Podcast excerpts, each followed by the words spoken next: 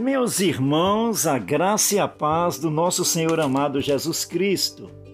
Em 2 Coríntios, capítulo 5, versículo 1 nos diz: Sabemos que se a nossa casa terrestre deste tabernáculo se desfizer, temos da parte de Deus um edifício, casa não feita por mãos, eterna nos céus.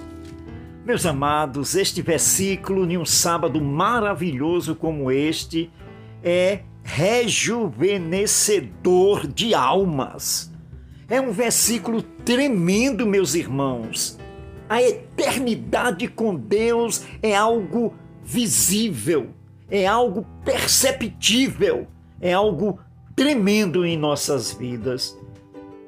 Glória a Deus, louvado seja Deus, porque nós não temos esta vida, este corpo, esta morada como definitivo. E isto é bom, muito bom. Teremos sim uma casa totalmente preparada, um edifício totalmente preparado para cada um de nós. Em nome de Cristo Jesus. Amém.